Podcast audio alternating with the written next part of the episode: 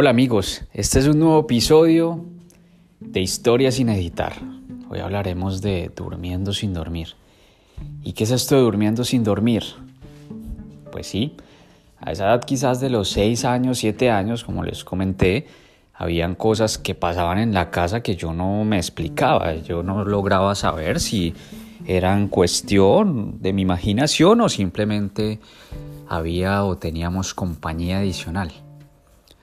Durmiendo sin dormir era porque a medida que avanzaba y crecía, pues tenía que empezar a desarrollar la independencia, ¿no? La independencia infantil a los siete años. Honestamente la oscuridad nunca fue amiga mía y cuando intentaba dormir, máximo lograba tener la luz apagada cinco minutos. Eh, apagaba la luz y empezaba a sentir escalofrío, empezaba a sentir que me respiraban en la cara y no podían. Definitivamente tenía que prender la luz. En ese momento empezaba esa guerra de durmiendo sin dormir, porque intentaba cerrar los ojos y no lograba dormir hasta que por milagro el sueño me vencía. La pregunta que ustedes estarán haciendo es, bueno, pero ¿qué de todo esto es real? Y ahí les tengo una historia adicional dentro de esta historia.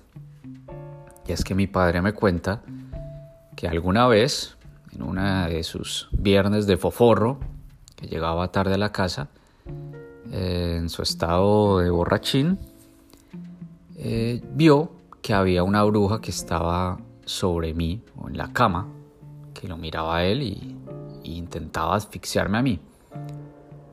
Él en medio de su trance de alcohol no sabía si era real o no, pero por fortuna decidió empezar a rezar. Y eso hizo que la bruja se esfumara.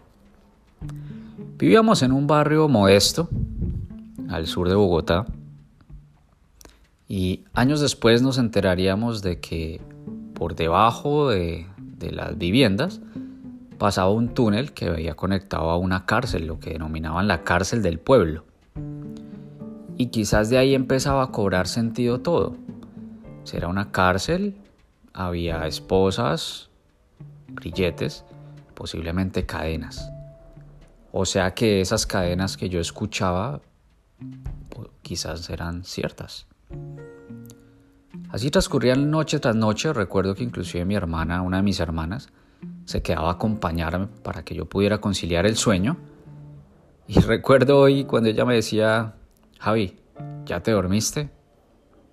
Y yo por que no siguiera ahí, pues ya me daba pena, le decía, sí, ya estoy dormido. entonces ella ya decía como, bueno, entonces te dejo hasta mañana.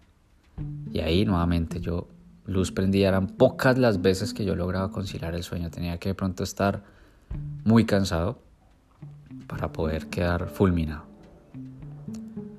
La historia de las cadenas evoluciona en esa casa vivía hasta mis 10 años y habían algunos efectos que se presentaban y que luego me vine a enterar que alguien más escuchaba. Solo que no los decíamos o no lo compartíamos para no generalizar un miedo compartido. Pero mis padres inclusive y mis hermanas escuchaban también o pasos o cadenas o cosas extrañas en la casa. Acá termina este episodio más no la historia.